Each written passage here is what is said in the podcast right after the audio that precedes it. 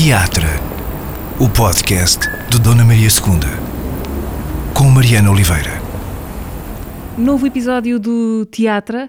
Uh, desta vez para estender o palco do podcast do Teatro Nacional da Maria II para a Kelly Freitas, atriz uh, e, e, dramaturga, uh, colecionadora, já vamos saber de quê e porquê.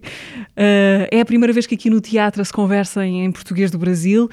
Kelly, olá, obrigada olá, por vir ao teatro. a você, é um prazer estar aqui. Está, estás bem e recuperada neste momento? Eu sei que a perseguição omicrónica apanhou-te aí na curva. Acabo de ser apanhada como muita gente, passei assim os dias com o bicho no corpo. Não, uhum. foi, não foi muito divertido, mas estamos aqui. Kelly, como é que estão neste, neste momento, nesta altura do campeonato, os teus eh, conhecimentos da anatomia da cabeça e do pescoço? Como assim? Porquê? Eu pergunto porque quem for neste momento pesquisar por exemplo, no site do teatro. Ah, uh, ok. Ah. informações sobre os próximos espetáculos. Okay. Vai perceber que é em maio, aqui no. Uh, 26 de maio a 12 de junho, chega à sala de estudo um espetáculo chamado Outra Língua uh -huh. e a imagem que nos chama para essa outra língua é bastante literal, é assim, um corte é um, anatómico. Exato, é um, um corte perfil. anatómico assim do, do rosto humano, do, do rosto humano, de onde se vê toda essa cavidade bucal, onde está guardada onde está guardado esse músculo maravilhoso que nós temos chamado língua, né?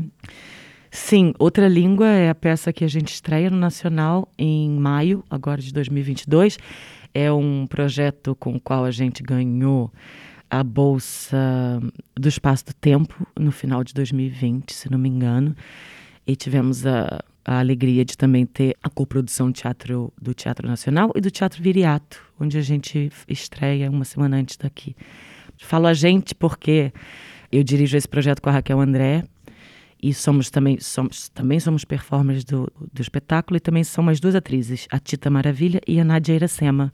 Somos quatro. E não é propriamente de, de anatomia que tu, a Nádia Iracema, a Raquel André e a Tita Maravilha querem falar uh, neste espetáculo? Olha, não? não? ainda não, não estamos eliminando nenhuma hipótese, uhum. mas nós queremos falar da língua portuguesa, das muitas línguas dentro da língua portuguesa nosso elenco não é não é escolhido por acaso. Nós somos quatro mulheres com experiência de migração entre países de língua portuguesa, né? Eu conheço a Raquel André desde lá do Rio, onde ela morou sete anos. E era muito engraçado porque ela era estrangeira quando ela estava lá e quando eu cheguei aqui eu era estrangeira e a gente está sempre. A, a Raquel André foi a primeira pessoa que falava português de Portugal que eu ouvi na vida. Uau! E eu morria de rir é, ficava um pouco emocionada às vezes com palavras que ela falava que eu não tinha nunca pensado.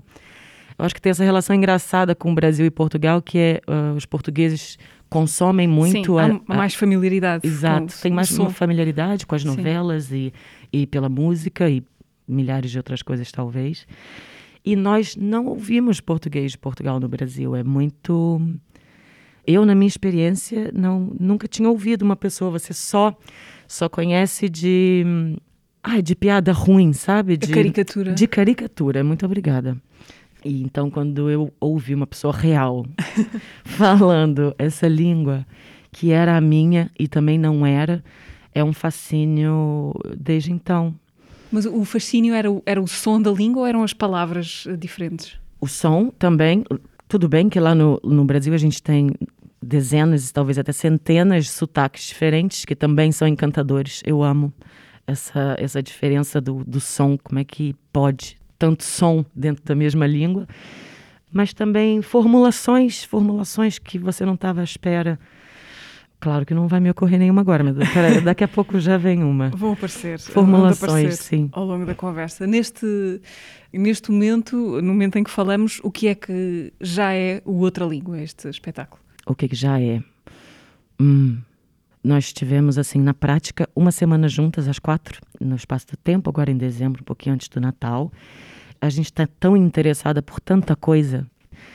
Se parar para pensar, praticamente tudo passa pela linguagem, né? E a gente ter a oportunidade de falar de tanta coisa que passa pela língua nesse momento histórico, né? Assim, falar de desigualdade de gênero, falar de, de luta de classes dentro da língua, Aí como é que isso se manifesta no nosso dia a dia sem que a gente muito perceba quais são as palavras que a gente não quer mais que façam parte do nosso vocabulário. Por que que nosso vocabulário é esse? Como é que ele se formou? Qual a história das palavras? Geralmente é, é uma história de uma, de uma disputa política. E acho que a gente vai aprender muito umas com as outras. É, eu tenho essa expectativa, essa certeza também. Assim, é muito bom estar com elas.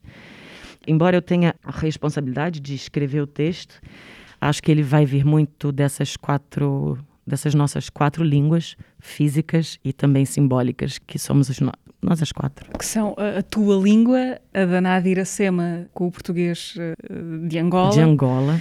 E da, da a Tita Maravilha. A Tita Maravilha também é brasileira. Sim. E é de Goiás, muito engraçada. Ela tem um outro sotaque também. Uhum. Eu nasci em Minas Gerais, mas vivi no Rio de Janeiro, então tenho sotaque do Rio. Sou reconhecida como carioca de. As pessoas acham que eu sou carioca. E Raquel André é portuguesa. é portuguesona. E depois de, de, do primeiro contacto com o português da Raquel André, uh, uh, imagino que tenham ouvido muitos outros uh, Sim. portugueses. Como é que foi chegar a esta outra língua portuguesa? Olha, é engraçado, as, as, os outros portugueses que eu conheci ao vivo, tipo de verdade, uh, foram o Tiago e a Magda. Eu fiz um workshop com o Tiago, talvez há uma década atrás, em Copacabana, e no Teatro Glaucio Gil, em Copacabana, saudades. E hum, fiquei assim, chocada também, de novo. Raquel também estava nesse workshop há 10 anos atrás. E me encantou tanto, assim, foi a forma como o Tiago falava e a peça que ele estava escrevendo naquela altura, que era a peça das girafas. Como é que é o nome da peça? Uh, tristeza Mariana? e Alegria. A Tristeza e na Alegria vida na Vida das girafas. O Tiago, nessa altura, tinha o texto escrito assim a meio e partilhou com a gente umas cenas. E a gente uhum. fez coisas com aquelas cenas. E eu estava, assim, muito impressionada com a, com a escrita daquele cara e estava um, uh, um bocado fascinada com o português de Portugal que ele falava, também ele, Magda. E naquela altura, assim, que já tem muitos anos isso, alguma coisa me mordeu, alguma coisa me mordeu a respeito da língua. E eu pensei assim, qual não seria, eu que sempre tive vontade de viajar e de, ou de sair do Brasil, mas nunca tinha tido a oportunidade, eu pensei ali em algum momento, qual não seria a beleza de eu, se, não, se um dia puder, viver num outro país onde se fala português, acho que isso seria uma experiência incrível, assim, para mim, eh, da língua como objeto de estudo e, e objeto de trabalho e, objeto, e ferramenta de vida, assim, né? Então, para mim, tem muito essa... Tem sempre uma novidade. Cara, eu tô em Portugal, eu tenho realmente todos os dias, parece que eu tô numa Disney da linguagem. Sonora. Mesmo. Sim. Assim. Há, há, traduções impossíveis entre português de Portugal e do Brasil. Agora, muitas coisas difíceis, engraçado. É porque quando você fala a sua língua, a gente às vezes não pensa por que, que a coisa é dita assim, mas depois alguém te, te pede para explicar. Kelly, o que, que é axé? Ai, meu Deus, axé? Ué, gente, axé é axé, pelo amor de Deus, axé. Axé! E depois você vai, não, você tem que dar um Google para ver o que é axé. Ai, tomei o borocochô. Borocochô é o quê? Palavritas. Uh... É o que já agora? borocochô, tô tristinha. Ok. É. é. quase uma relação infantil com a linguagem, não é? Cara, sim. As perguntas que as crianças fazem. O que é isto? Exatamente. Nunca ouvi isto. Faz, acho que a gente reproduz, é, tem a beleza de reproduzir enquanto adulto. Esse período da aquisição de linguagem, sim. onde você às vezes está entendendo que uma coisa é a outra, ou, ou parece ou não é. Mas, por exemplo, eu tenho uma grande amiga que é francesa e que fala português muito bem, mas que ela comete erros fabulosos e que são perfeitamente compreensíveis, porque a língua, a nossa língua é muito difícil, né? A, a questão da concordância, da concordância Sim. verbal, da concordância de gênero. Erros que fazem sentido, todo sentido. Os erros fazem muito sentido e ela, por exemplo, tem palavras que eu jamais vou corrigi-la, porque eu não quero que ela se corrija. Ela pede para corrigir, mas eu não não acato. Por exemplo, ela, ela confunde muito o verbo ser com estar. Então, ela, ela fala, já sou aqui, que horas chegas? E é muito lindo. Essas pequenas, uh, que eu acho que são erros, são variações, quer dizer, são erros entre aspas, aqui estaria, né? Que uma criança também, também faria e que nós fazemos, acho que quando a gente está aprendendo outra língua. E que às vezes são pequenas eh, explosões criativas, porque não são erros exatamente, mas são construções inusitadas. Exato. Que, são, alguém, que o nativo não Acabam usaria. sendo poéticas, num Sim. certo sentido, porque estão deturpando a linguagem como ela geralmente, ou, ou como ela está prescrita, né? Ou seja, estes anos depois, já passaram alguns, continuas eh, a divertir-te com os desencontros que acontecem dentro da mesma Continuo. Às vezes também tenho muitos problemas. Nem tudo são flores. Sim, é difícil às vezes encontrar o tom certo, sempre... Por exemplo, eu cheguei em Portugal como estudante, né? eu vim fazer um, um, um, intercâmbio entre a minha faculdade de letras no Brasil, a PUC, e a faculdade de letras da Universidade de Lisboa. Por exemplo, dessas coisinhas que eu vou te dizendo, das formulações. Eu demorei a entender por que, que as pessoas falam com o professor dizendo assim, a ah, professora ah, acha, a professora disse, uhum. esse tipo de coisa que eu fico assim, meu Deus, o que significa isso? E depois passam dias, semanas, você analisando, sem perguntar para ninguém por que, que é assim. E tem muita graça, né? A gente não fala assim, né? Para já a gente fala você para tudo. E quando falo tu, não concorda, não concorda exatamente Sim. o verbo, fala tu vai, tu vai ou tu não vai mas são variantes que não são não são discriminadas quer dizer às vezes olha depende é um assunto muito Sim, gigantesco. a questão do, do, professor ao professor o você aqui tem um exatamente uma conotação é, diferente penso, sim exato. não seria não será tão cordial Kelly eu gostava que tu ouvisses o primeiro de dois reforços que eu trouxe para te fazer perguntas nesta ah, conversa está bem é da Iracema, oh, uma das duas, não. Uma, das, uma das falantes com, quem, com que vais fazer tá bem. o Outra Língua. Então cá vai. Cucu, bom dia, Kelly, meu bem de querer. Sei que já deves ter dito coisas fantásticas e maravilhosas na tua conversa com Calma, a Mariana. Uh, portanto, o que eu posso acrescentar é, é pequeno, mas tem, tem a ver com as histórias, não é? Que é uma coisa que eu gosto muito. Portanto, queria perguntar-te o que é que tu trazias contigo uh, na mala do pensamento a primeira vez que chegaste a Lisboa. Um beijinho enorme. Oh, Naná, te amo tanto. Que pergunta linda. Situa-nos no, no, tempo, antes uh -huh. de começares a responder. Quando é que chegaste a Lisboa pela primeira Cheguei vez? Cheguei em setembro de 2017. Hum. Cheguei mesmo com as malas que a TAP deixa você ter, né? E desfiz tudo, a minha casa e tudo mais uh, do Rio. E tinha na mala a Naná perguntou do pensamento, né? Vou dizer na física Podemos primeiro, começar Naná. por essas. as, as, que vão no porão. É engraçado porque eu trouxe uma mala de roupa e uma mala de cartas. As cartas. As, as cartas. Já lá vamos. É, as que tu colecionas. eu coleciono cartas, não, sou, não sei se estou antecipando o assunto, mas eu, não, não, não.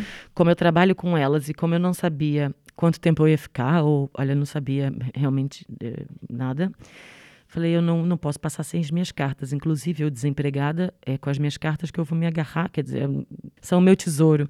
Então, eu fiz assim uma, uma seleção dentro, de dentro da minha coleção. Minha, a, o grosso da minha coleção continua na casa do meu pai, no Rio de Janeiro. Mas eu trouxe lá um malão de 20 quilos de cartas, sim. E roupas, mas quer dizer, as minhas roupas não davam para o frio de cá. Eu nunca, eu nunca tinha sentido frio de verdade, descobri isso aqui. Uhum. Então, essa era a minha mala física, né?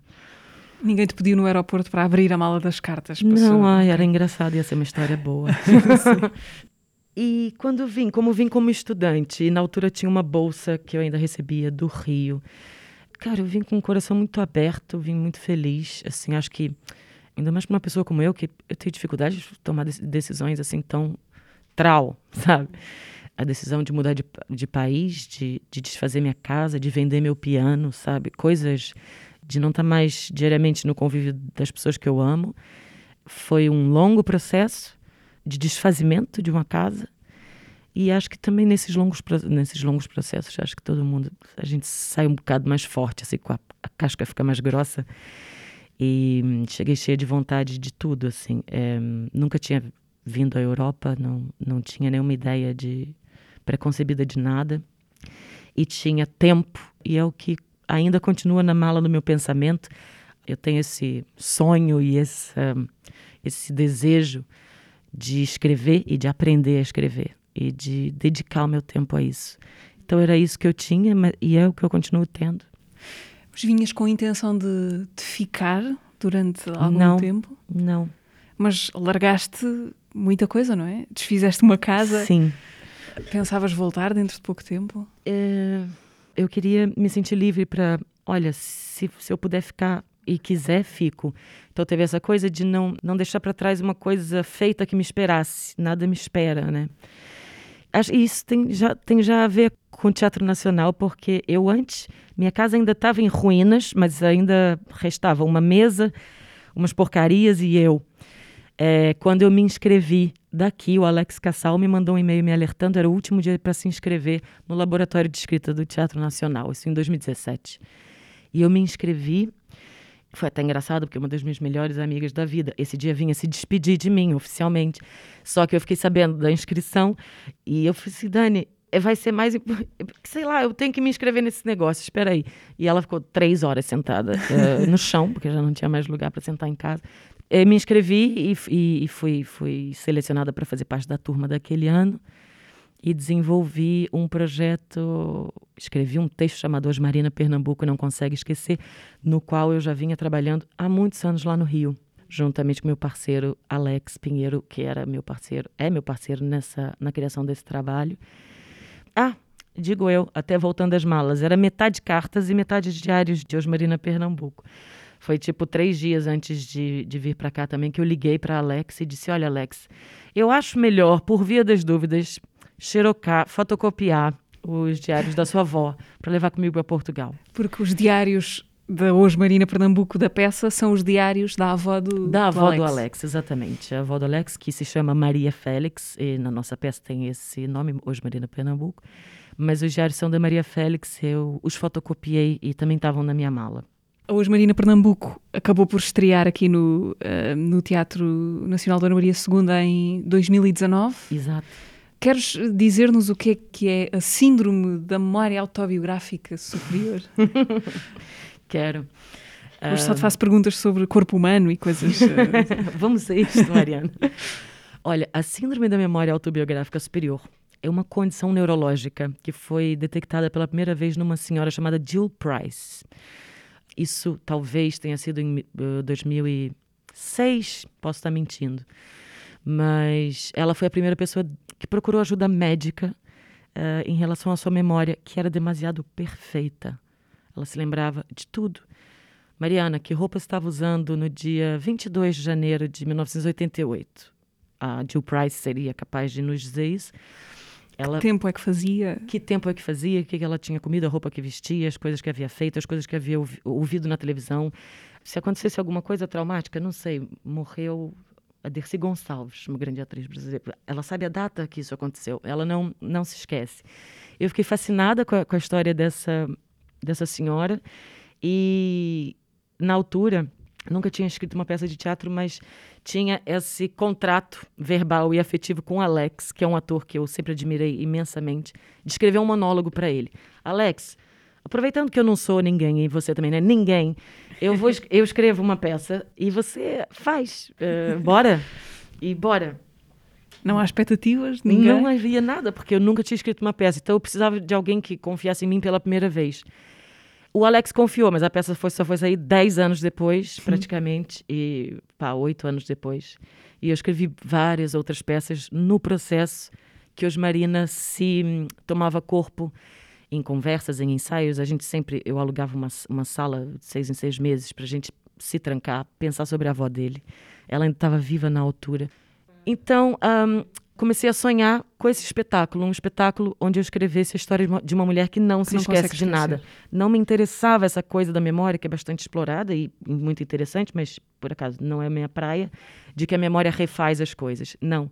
O que me interessava era, era aquela memória que não erra. Que negócio é esse, né? Então, ainda demorou muito tempo para descobrir que seriam os diários. Ele mesmo demorou muito tempo para me dizer: minha avó escrevia diários. Foi quando os diários da avó dele entraram nessa ideia de uma mulher que não consegue esquecer, que eu disse: Olha, uh, já temos a biografia da, da mulher que não consegue esquecer. Vamos ver como é que faz, como se encena um diário. E foram muitos anos uh, me fazendo essa pergunta até chegar aqui no laboratório de escrita do Dona Maria ao texto. Essa, essa condição de não conseguir esquecer, uhum. não conseguir esquecer nada do que, do que nos aconteceu, uh, a, a, memória perfeita uhum. do, do, do, útil, mas sobretudo do inútil, não é? Exato. Daquilo que a maior parte de nós não, não pretende guardar. É uma tragédia ou é um superpoder? Uma coisa quase, um atributo de Deus? Está mais perto de qual dos extremos para ti? Na minha humilde opinião, acho que é muito, muito dura a vida de Jill Price. Ela mesma diz: It's a gift and it's a burden. Né? É, é, é, um, é um dom e uma maldição. Agora, acho que o que é legal que no texto e durante esses estudos todos e que para mim fica como mais importante é um, um, paralelo que se faz na peça durante o texto e, e é como a peça se desenrola. Existem campeonatos de memória, campeonato mundial da memória, e são pessoas que treinam as suas memórias diariamente com técnicas. E essas técnicas funcionam-se quanto mais irrelevante a informação, mais difícil ela é, é de ser memorizada. Por exemplo, se eu sentar ali agora no Rocio e decidir que eu vou memorizar as placas dos primeiros 10 carros ou 100 carros que passarem, é, certamente eu terei um dom, né? Se, alguém diria que eu teria um dom. Não, as, as pessoas treinam técnicas para memorizarem informações bestas, informações Sim, que não prestam para nada. Mas esse é que é o interessante, como memorizar coisas que supostamente não têm importância nenhuma. Então, o que se faz, o que a operação que vai nessa peça da Osmarina Pernambuco é eu transformo a informação considerada irrelevante, ou seja, a vida de uma mulher comum, brasileira, pobre, negra, em um acontecimento inesquecível. Todo espetáculo envolve memória, nós somos uh, pessoas que trabalham com memória, né? Ainda uma das, talvez, dos poucos profissionais, acho que não deve ter tantas profissões, não sei, que trabalham com memória como nós, atores e atrizes e toda a gente de teatro, acho eu. Então a peça também usa essa. A peça expõe a dificuldade de se memorizar texto, informações com as quais pode não se ter uma relação. Mas acho que o incrível dessas técnicas é que, assim, elas parecem muito miraculosas, mas elas são treino e tem um nome lindo chamado Palácio da Memória. Eu tenho um palácio enorme que começa ali na aqui na Porta dos Artistas e termina lá no palco onde eu estreiei o espetáculo no porque no Palácio da Memória e desculpa estou falando muito sim, né Mariana? sim, continua. Como se, o, o, explica o que é o Palácio da Memória? O Palácio da Memória é essa técnica que ah. uh, te ajuda a transformar informações irrele consideradas irrelevantes em acontecimentos memoráveis. O que que você faz para memorizar uma lista de compras? Para cada item da sua lista você vai criar uma imagem quero comprar alho imagina um alho gigantesco do tamanho de uma carruagem da Cinderela. Sai a Cinderela de dentro de um alho, tá? Fez uma imagem inesquecível, podemos dizer assim, um pouquinho mais forte do que um alho pousado em cima da mesa. E você vai colocar esse alho, é o primeiro item da sua lista, coloca ele no primeiro lugar do seu palácio da memória, se eu escolher o Teatro Dona Maria, como eu, eu tenho alguns palácios aqui dentro, meu alho estaria na porta dos artistas. Eu escolho o percurso que faço. Por que, que eu, Dona Maria? São lugares que você conhece muito bem. Como eu ensaiei a peça aqui e fazia esse percurso todos os dias, eu já fazia o percurso vendo as imagens que eu criei. Eu tenho ali na cozinha um, um pagamento de 1924 cruzeiros e 50 centavos uh, que cai na minha cabeça. Eu Ou seja, aqui... passas nos sítios e eles lembram daquilo que tu já memorizaste. Exatamente. Você percorre eles. mentalmente o teu palácio e vê as coisas que você não quer esquecer. E eu faço isso com a peça toda. E é uma maluquice. Ok, mas então eu quero muito saber o que é que está no, neste teatro, que as pessoas deste teatro provavelmente não sabem. Faz-nos uma visita pelo teu palácio. Quer que eu te mostre? Sim. Essa, é, nessa cena 1, eu entro pela porta do, dos artistas, e como é dia 19, eu tenho um, uma imagem para cada número de 0 a, de 00 a, a 99, tá? Então também tem isso. Como é o dia 19 de janeiro de 1955, a pessoa do número 19 é Osmarina Pernambuco porque é 19 é o ano de nascimento dela. Então, ali na porta está a Osmarina Pernambuco, a Dona Maria Félix, vendo o cartaz da peça, que ela nunca chegou a assistir, sobre ela. E em vez do meu rosto, tal dela. Essa é uma imagem que eu tenho ali na porta. Aqui no corredor eu tenho 20, 21, 22, 23 de janeiro. São dias em que ela não escreve, mas anota que não escreveu. Dia 25 de janeiro é aqui na cozinha e me cai o pagamento na cabeça. Depois eu tenho que pagar 200 a Neuzi, 100 uh, Irmã de Dolores e algumas compras. E entro na máquina de Coca-Cola que tem ali de, de doces, não tenho dinheiro para comprar nada. Uhum. E decido fazer doce de mamão verde. Depois eu, depois eu vou aqui na porta do, do elevador. Enquanto espero o elevador, o meu sobrinho Bento, porque ele é a minha imagem para o número 2, ele está tentando fazer o número 4, porque é uma quarta-feira. Quando eu entro no elevador, é aniversário de dois filhos meus que nasceram no mesmo dia, João Marcos e, e Pedro Jonatas. Então, tem uma festa de criança dentro do elevador. Quando eu subo as escadas, é dia 10, eu estou cansada e não tenho tempo de escrever. Eu tenho também, na sala de costura, é onde eu falo que estou a fazer toalha de banho de saco para os meus filhos. No banheiro, dia 21 e 22. 21 é o Bernardo de Almeida, meu amigo ator, e 22 é a Bruna Beber, minha amiga, escritora.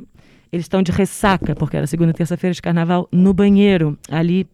Isso eu já eu já estou indo para a sala de cenografia, tá? É que o, o, público geralmente não faz esse percurso, 22 e 24. Depois vem 24 de fevereiro, o 24 é o He-Man, numa quinta cheia de animais, uh, e eu estou a corrigir cadernos. Pronto, ainda, ainda, pode, ainda Podíamos continuar. dei só janeiro. Sim. Senti-me assim uma Alice no País das Maravilhas. um pouco. É incrível, na verdade. É um exercício que qualquer pessoa pode fazer se tiver a paciência e a determinação de não esquecer alguma coisa. Na verdade, é, é, também ainda dos pequenos nadas do dia a dia que eu queria falar contigo a seguir, ah, para abrir finalmente uh, a tua caixa postal para falar de correspondência uh, e do teu amor colecionista pelas cartas que se encontram à venda na, na, na Feira da Ladra ou nos, nos sítios parecidos às feiras da Ladra espalhados por esse mundo fora e por esse mundo português, que fala português, uhum. fora no teu caso. Tornou-se uma parte importante da tua biografia ser Kelly Freitas, atriz, dramaturga, alguém que coleciona uh, cartas compradas nestes lugares, feiras, mercados, feiras de antiguidades. Acabou uh, por se tornar, de, de, uma forma muito engraçada, porque era uma, era uma coisa mais dos amigos e as amigas. Falar, ah, lá vai a Kelly comprar carta velha, gastar todo o dinheiro que ela não tem em carta velha. Acho que, para minha própria surpresa também, isso realmente não, não foi uma febre passageira. E eu fui crescendo e aprendendo a, a ler e a pensar a partir desses documentos e a criar coisas também a partir desses documentos. É, não sei de onde vem essa essa coisa, mas é muito tá muito em mim mesmo, quer dizer, desde a primeira vez que eu, que eu soube que se podia comprar uma carta no, no meio da rua, acho que talvez um, um dos objetos mais íntimos, né? Era como, sei lá, imagina se eu entrasse no teu computador e lesse seus e-mails hoje, né? Quando eu comecei a entender que isso existia e comecei a frequentar as feiras atrás de cartas, a, a gente ainda estava numa era um pouco menos digital do que hoje, sabe? A loucura da, da, da vida digital foi acontecendo também à, medida que a minha coleção ia ganhando corpo e eu entrei na faculdade de letras com, quando acho que eu tinha 31 anos, ou seja, também foi, acho que foi uma das coisas mais importantes que eu fiz para aprender a pensar e para continuar fazendo as coisas que eu já fazia, mas fazia com uma certa maluquice, jovem e, e sem muito método. E, e tive na faculdade orientadoras e professores e professoras que me ajudaram a pensar esse material que eu estava assim entulhando a minha vida disso, mas ainda não sabia como trabalhar. Portanto, começaste a comprar uh, cartas uh, inadvertidamente, continuaste a comprar cartas. Uh, dizes que não, que não sabes bem porquê ou o que é que te conduziu por esse fascínio, mas gostava de tentar escavar um bocadinho e perguntar-te o que é que o que é que encontras ou encontraste repetidamente nesses eh, pedaços de vidas alheias que te faz persegui-los? Assim, porque há uma, há uma primeira curiosidade que não é difícil de perceber, não é? Qualquer pessoa poderia ter curiosidade em ler uma carta de alguém, uhum, mesmo que não conheça, uhum. mas uh, para sustentar um fascínio duradouro é preciso mais, uhum, mais do que isso. Exato. O que é que está lá? Então, as pessoas numa primeira hum, volta, assim, podem pensar que o que está lá são as histórias, né? Como se as histórias viessem muito bem contadas com começo, meio e fim.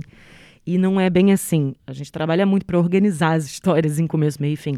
E as cartas são fragmentos absolutamente perdidos e, e que eu acho que sempre me surpreenderam justamente pela profunda aparente banalidade do que as pessoas se falam. E aí tem duas teses uh, de vida que chamam a atenção e que mantêm aceso o meu interesse por isso. Que, e uma delas é: a escrita é uma atividade geralmente e historicamente relacionada às elites. Quem tem oportunidade de estudar, os escritores, as escritoras, quer dizer, parece que é uma coisa hum, lá em cima e que escrever não é para todo mundo. E tudo bem, talvez até não seja a atividade mais fácil de, de se levar a cabo, mas quando você lê a carta de uma pessoa comum que não não está ali escrevendo uma obra, não está ali para querer provar uma uma ideia, ela está ali para dizer que comprou laranjas, ela está ali para dizer se a tua febre passou. E aí, nesse sentido, também, assim como eu dizia da, da minha surpresa com o português de Portugal, no meu ouvido pela primeira vez, a forma como uma pessoa que não está preocupada em produzir conteúdo, ainda mais que aquele conteúdo é privado, né? Não, nunca não, pensou não ser lida, Facebook, se não pelo receptor daquela por carta. uma pessoa, que é uma coisa que a gente conhece pouco hoje, Sim. quer dizer, as pessoas escrevem para muita gente ler o tempo inteiro, todo mundo pode fazer isso. É muito fascinante a relação que uma pessoa que não está pensando na linguagem como uma coisa que não é dela, ela está fazendo uso da linguagem, a linguagem é dela. E é escrito, ou seja, é um documento. Se fosse, poderia ser uma fala na rua, poderia colecionar conversas dos outros, também seria pouco ético. Mas, eh, para além das histórias, que sim, há algumas que você consegue ah, montar um quebra-cabeça sempre incompleto, mas para além disso, me interessa. Olha a forma como esse homem escrevia para essa mulher em 1947. Olha a forma como essa senhora, que aparentemente tinha nove filhos e trabalhava como empregada doméstica no Rio de Janeiro e enviava dinheiro para Pernambuco, escrevia as suas cartas. Olha como este estudante escrevia suas redações. É gente, é muito vivo e é muito emocionante para mim, assim. ah, essa horizontalidade, assim, a, a escrita dos, dos não escritores. E mesmo para ler cartas, né? Quer dizer, você vai na livraria, você consegue comprar as cartas da Hannah Arendt. Mas você, você não lê as cartas da pessoa que trabalhava na casa da Hannah Arendt ou do jardineiro da Hannah Arendt. Então, o meu interesse pelas histórias invisíveis começa desde cedo através dessas cartas. Depois, eh, estudando melhor e até já na faculdade, já, e vou entendendo o quanto isso é muito maior. Mas nasceu como uma coisa assim, pessoal minha. Eu queria saber cadê as pessoas invisíveis, cadê as histórias que não me contaram. Aí eu fui catar. Escreves cartas, Kelly? É raro. E mando por e-mail. Isso é curioso pensar o que é que daqui a uns anos, se calhar, vão vender-se e-mails numa feira Será? digital, uma feira. Eu não sei, Digital não sei qual vai ser o qualquer. futuro das ladras da vida, mas olha, eu- até fico imaginando que vai ter um dia que não vai ter mais carta, não é possível. Aconteceu-te nessas, hum, nessa tua coleção que se foi avolumando de cartas, aconteceu-te mergulhar a fundo na, na vida de alguém, de facto, reconstituir a partir desses fragmentos eh, das cartas a vida de alguém? Já te aconteceu essa imersão quase Hum. radical ao ponto de achares que chegaste ao desenho de, de uma, de uma vida completa que nunca conheceste? O maior mergulho que eu fiz nesse sentido, com certeza, foi hoje Marina Pernambuco, né? Eh, com os seus diários. Tinha esse desejo também no meu estudo sobre. se- Tinha essa graça de pensar: olha que engraçado, eu sou a biógrafa de uma mulher invisível. De uma mulher desconhecida, invisível e desimportante para esta sociedade que a gente vive. Então, esse realmente foi esse estudo. Nas cartas, eu tenho. Eu tenho uma ideia dos meus, dos meus des- destinatários, eu os conheço, mais ou menos, e do- dos meus remetentes também, mas não profundamente e até não faço muito isso. ah, tipo assim, meu coração tem um limite, sabe? Também às vezes eu preciso de passar um tempo sem sem olhar para isso. Depois que eu terminei de escrever o, o texto dos Marina, eu não queria mais ver um diário de Maria Félix na minha frente, né? Porque, assim, é, é super desgastante, é um material difícil de atravessar. É, mas, mas me fica uma, uma ideia. Eu, eu sei os casais, eu sei mais ou menos os filhos, e sei algumas dinâmicas. Mas eh, também um, um projeto que eu criei a partir dessa da coleção de cartas chama Carimbaria. Também é muito simples e que é a escolha de frases de dentro dessa de dentro dessa correspondência e, e transformando essas frases em carimbos. Então, os meus carimbos, principalmente, então, eu, eu sei exatamente quem escreveu cada carimbo, mas são são abstrações da minha cabeça, são pessoas que eu nunca vi, não conheço, são nomes. personagens. Nunca te apeteceu ir atrás de alguma delas ou seguir o fio biográfico de. Ah, quando era um pouquinho mais nova, sim. E logo me dei conta que não fazia sentido. não fazia sentido. Qual é que é o sítio mais inesperado, ou bizarro, ou perigoso, onde te levou a tua busca por cartas? Ah, uma... Não foi exatamente a busca por cartas, mas, por exemplo, uma, eu tenho, tenho um casal cuja correspondência eu tenho quase inteira, são centenas de cartas. Eu já bati, na, eh, eles têm, tiveram alguns endereços no Rio de Janeiro, eu bati em todos eles. E foi nessa, foi nessa empreendimento, foi nesse empreendimento que eu, que eu decidi que não ia mais fazer isso. Deixa, deixa as pessoas em paz. As pessoas não sabem que as cartas delas estão com você. Pronto, mas olha, não sei, aqui em Portugal, por exemplo, ah, eu ligo para as pessoas para perguntar se elas têm cartas. No meio da pandemia, estou ligando para perguntar se tem cartas. Tem uma senhora que fizemos amizade há pouco tempo. Também eu queria, eu queria e talvez ainda quero fazer a minha tese de mestrado sobre as cartas trocadas pelas madrinhas de guerra com os soldados durante a Guerra Colonial Portuguesa. Uhum. Então eu tenho uma fornecedora de cartas do Movimento Nacional Feminino e, e a senhora Amélia. Então tem assim, uh, você vai criando laços com as pessoas porque uh, ao mesmo tempo que é um mercado, é um mercado? É, mas não é um mercado, não é a Zara, você está me entendendo? Não é a Zara. É um mercado afetivo.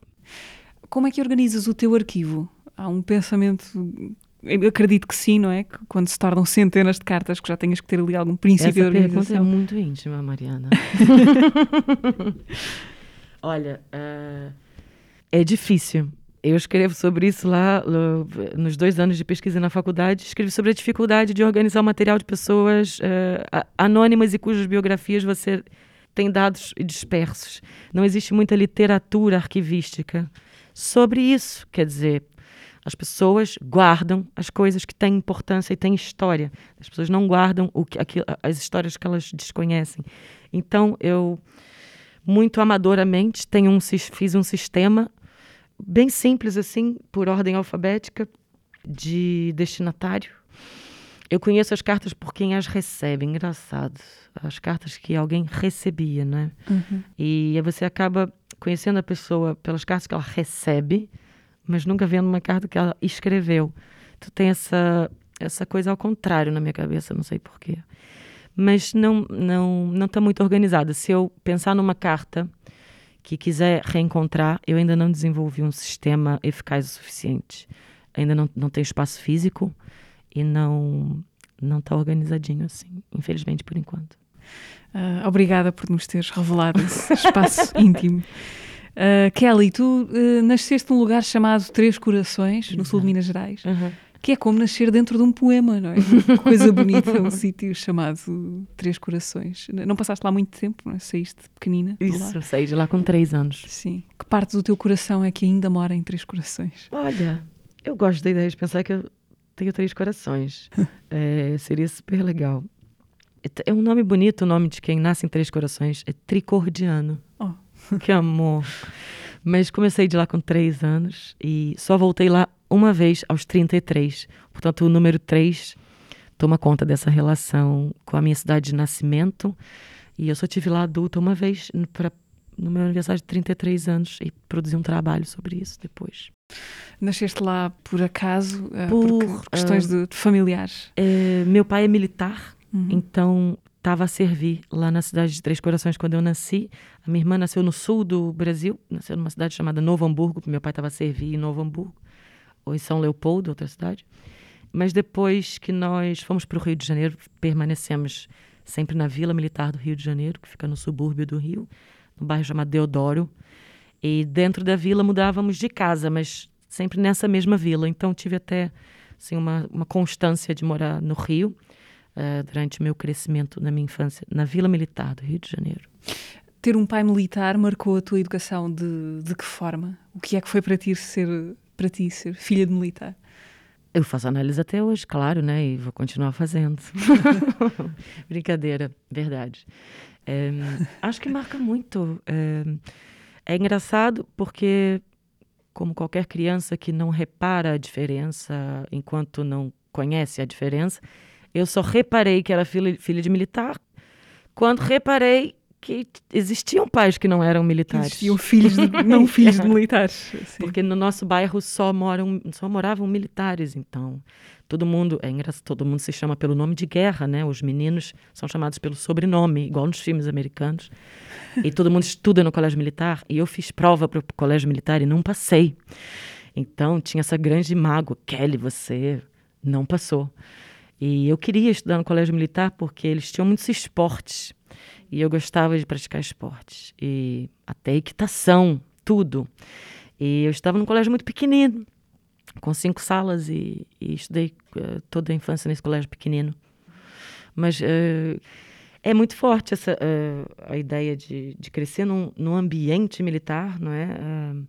A ideia de depois que você cresce, você entende que o Caetano Veloso foi preso, mesmo ali ao, em frente à sua casa, um pouquinho mais à esquerda. Uhum. E e viver numa orla onde, em vez de mar, é, são quartéis, são canhões. A cor verde oliva, para mim, é muito familiar. Eu conheço todos os, os toques de corneta, quer dizer, está tudo no, na minha cabeça. É, meu pai é reformado já há alguns anos. Mas pronto, é um coronel do Exército. Sim, mas havia rigidez na, na, na, educação. É a ideia que nós, pois. que nós os filhos não militares, temos do universo militar, que é uma coisa muito Ex cheia de regras. Eu acho que, eh, eu acho que sim, que, que existe um, uma regra, às vezes assim, até mais sutil do que essa que toda a gente tem ideia, que você vive, você é filha de militar e você tem que acordar marchando. e assim, eu diria que foi um misto de acordar marchando e também encontrar uh, uma compreensão que sempre foi muito importante, quer dizer, fundamental para mim, no pai e na mãe, uh, de que eu queria fazer teatro e queria jogar futebol e queria aprender a tocar piano, que não eram atividades assim uh, muito comuns, não são, no ambiente militar. O que é que esperavam de ti? O meu pai, eu acho que ele fica assim, ah, não tinha uma expectativa, é assim, olha, vê aí o que, que vocês querem fazer. sabe? É, não tem muito. Não, não, não houve forçação de barra, havia esse respeito, sempre houve. Sim. E havia teatro na, nessa vila militar? Não, eu, engraçado, eu queria ser, pedi para minha mãe aos 13 anos, fiz, mãe, eu preciso, quero estudar teatro, quero ser atriz. E a minha mãe arrumou, não sei como, um curso perto do trabalho dela, em Realengo. Minha minha mãe trabalhava em Bangu, talvez seja uma palavra que você conheça de alguma música e ela arrumou uma, um grupo amador que tinha acabado de iniciar e eu fiquei quatro anos nesse grupo amador. Foi importantíssimo para mim. Mas eu nunca tinha ido ao teatro, nunca tinha ido ao teatro. Na vila não tem. Tem sala de conferência, né? Mas assim, ir ao teatro. A primeira vez que eu fui ao teatro foi o colégio que levou, eu lembro. Engraçado, o Alex, o neto da Osmarina, esse teatro fica em Marechal Hermes, que é um bairro vizinho ao meu, e, e ele também, a Osmarina, morava ali em Madureira, que também é um bairro vizinho ao meu. Nós somos da mesma zona. E o teatro onde eu fui pela, pelo, ao teatro pela primeira vez é o mesmo teatro que Alex foi ao teatro pela primeira vez, o neto de Osmarina. E nós já tentamos uh, algumas vezes vender o espetáculo para esse teatro. Eu já fiz peça depois de crescida nesse teatro. E, pff, tinha duas pessoas na plateia. é, uma era minha professora, e a outra pessoa acho que eu não, não conheço. Não conhecias? É. Porque é isso, não, não tem formação de público lá. Eu não sei de onde que meu coração bateu, ou um dos três corações disse, vai estudar teatro. Mas é estranho, eu, é estranho isso, não é? Não ter nenhuma é, espécie ter, de faísca de eu fora. Acho engraçado também. Mas uh, eu acho que também na minha formação, e sinto isso até hoje, as ausências me criaram tanto quanto as presenças. Me criaram mais, talvez, do que as presenças. É, nunca me mostraram. Sei lá, não, não vivia numa casa cheia de livros, onde as pessoas iam, iam ao teatro. É, isso me incomodou. Eu tinha uma breve noção. Na sessão da tarde, na, de tarde, na Globo, passava um programa chamado Vídeo Show. E que falava das novelas, fofocas, e tinha um quadro chamado Falha Nossa que mostrava os bastidores quando dá merda na gravação da novela e cai um refletor e não sei o quê. E eu me lembro perfeitamente disso, de assistir isso e ficar.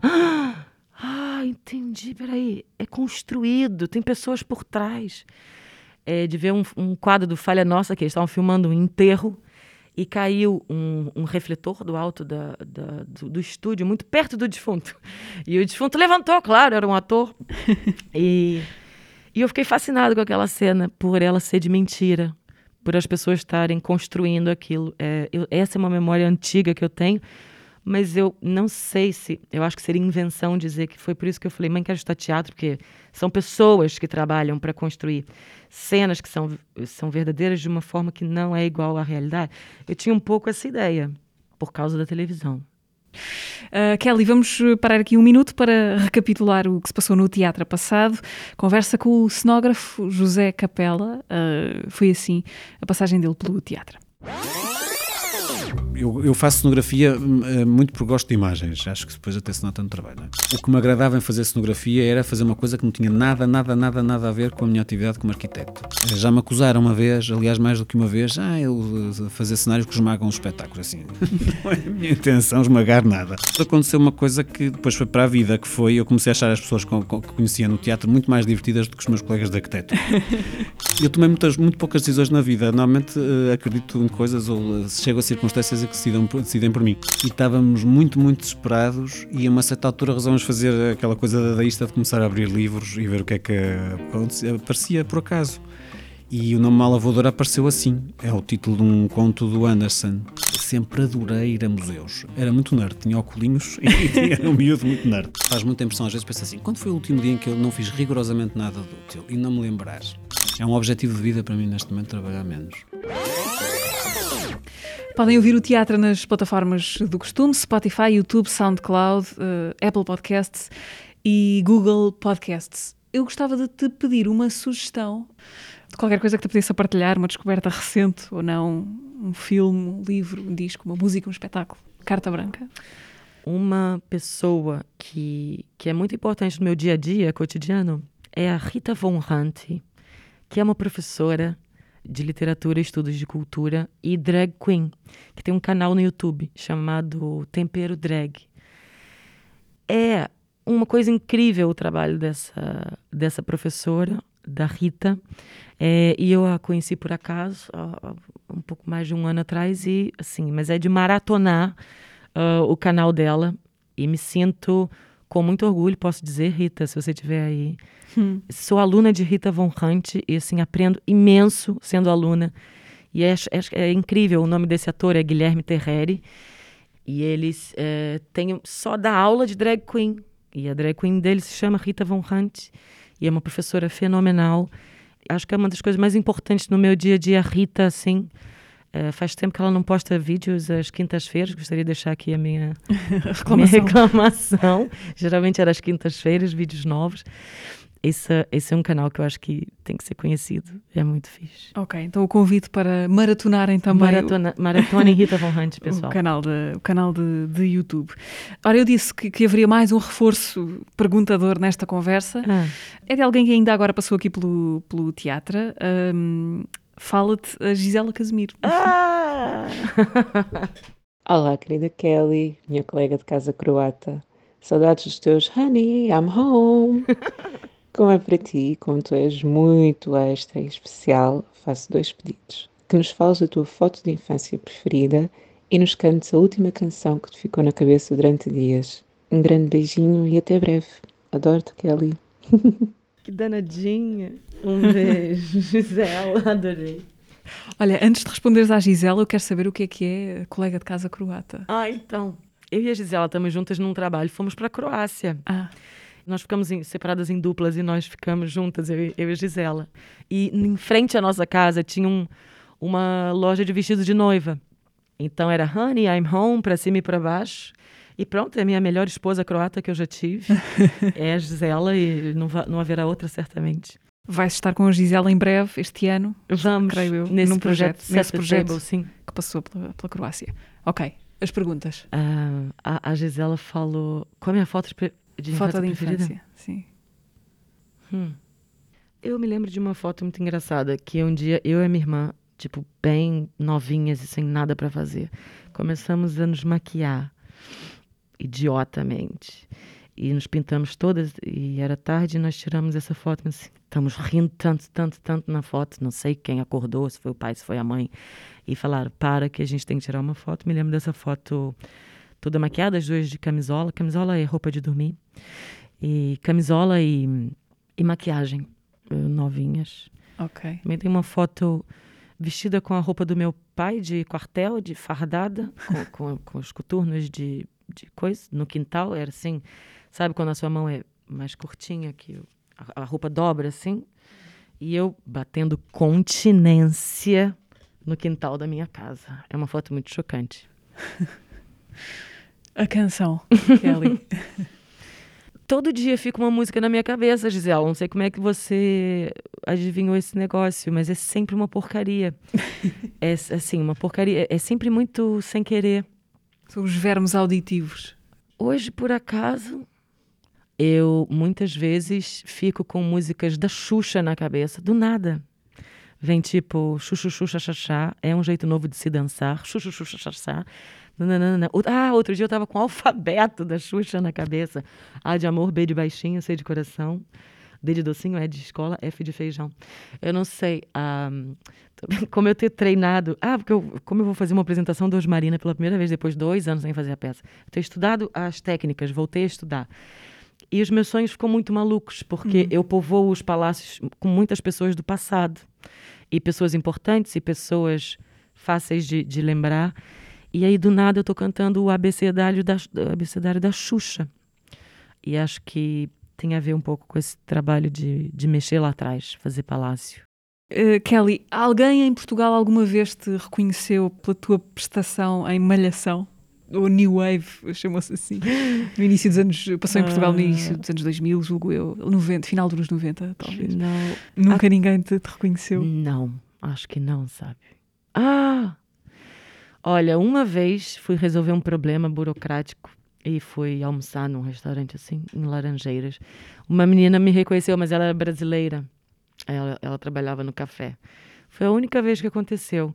Pode ser que depois desta, desta conversa alguém te vá dizer pessoas- alguma se as coisa. pessoas forem ao Google, é, dá aquela googlada safada. Kelly, última coisa que te quero perguntar. Há pouco no início, eh, quando falavas da tua vinda para Portugal, disseste que desfizeste a tua, a tua casa e a, e a tua vida para que nada te esperasse, para que não tivesses nada à espera. Alguma coisa te espera neste momento no Brasil? Ah, acho que no sentido de que a espera é uma coisa parada, não. Sim. Mas acho que o movimento, ah, acho que acho que todo mundo que mete um- umas três roupinhas na mala e umas 120 cartas e uns diários, sabe disso? a gente a gente tem as pessoas que tem. Então, o, que- o que eu tenho são essas pessoas. Então, essas pessoas me fazem muita falta, tenho muita saudade. E são, eu espero que elas. É só isso. Que ainda, que ainda também desejem esse abraço, mas acho que a gente está desejando o abraço. Mas é isso, minhas pessoas. Minhas pessoas. Obrigada, Kelly, Obrigada a você. por esta conversa, por Foi um teres vindo ao teatro. Lembro que a Kelly Freitas vai estar neste mês de maio uh, a falar outra língua aqui no Teatro Nacional Dona Maria II. O teatro vai estar sempre o que procurarem nas plataformas do costume, Spotify, YouTube, SoundCloud, Apple e Google Podcasts. Podem ouvir, subscrever. Nova conversa daqui a 15 dias. Até lá.